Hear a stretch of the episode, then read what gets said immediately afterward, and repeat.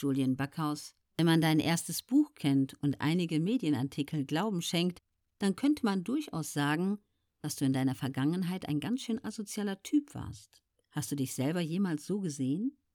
Asozial ist ein schwieriges Wort. Ich würde nicht sagen, dass ich damals asozial war, sondern einfach kriminell. Ich war ein krimineller Drogenabhängiger, der auch ein bisschen asozial war.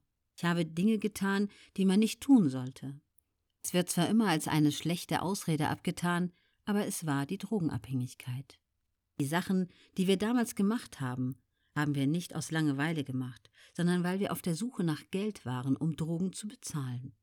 Wenn man nicht arbeitet und auch sonst keine Einnahmen hat, dann gibt es nur eine Möglichkeit, Geld zu organisieren für die eigene Sucht, und das ist Kriminalität. Julian Backhaus, aber du glaubst an zweite Chancen. Gibst du auch anderen Leuten zweite Chancen? Dazu Montana Black? Es kommt natürlich immer auf die Situation an. Aber prinzipiell doch schon. Natürlich gebe ich zweite Chancen.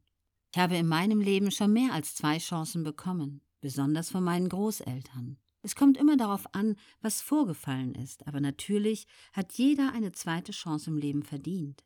Julian Backhaus. Wo liegt der Unterschied zwischen Zocken und Gaming? Dazu Montana Black. Gaming ist schon lange nicht mehr alleine vorm PC sitzen und stundenlang zocken. Gaming ist mittlerweile eine virtuelle Welt mit Freunden.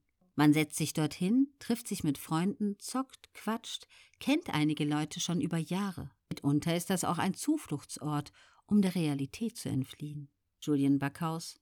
Würdest du sagen, dass das auch eine gute Sache für andere Leute ist, um zu verhindern, dass sie auf die schiefe Bahn geraten? Dazu Montana Black. Auf jeden Fall. Alles, was eine gewisse Positivität mit sich bringt, könnte ausschlaggebend für jemanden sein, damit sich sein Leben in eine gute Richtung entwickelt. Es kommt natürlich auch auf das Umfeld an, mit welchen Leuten man sich umgibt und woher man kommt.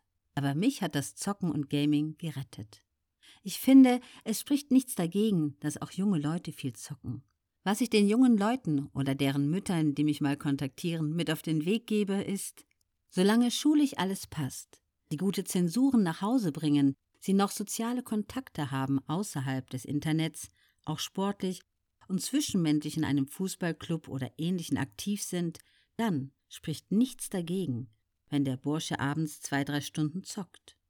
Aber ich bleibe dabei, wichtig ist an erster Stelle, dass man einen gescheiten Schulabschluss macht und sich so gut wie möglich bildet. Letztendlich ist es wichtig, dass du dich in dem, was du gerne machst, weiterbildest am besten ein Studium absolvierst. Je mehr du dich qualifizierst, desto mehr wird sich das am Ende auf deinen Lohn auswirken.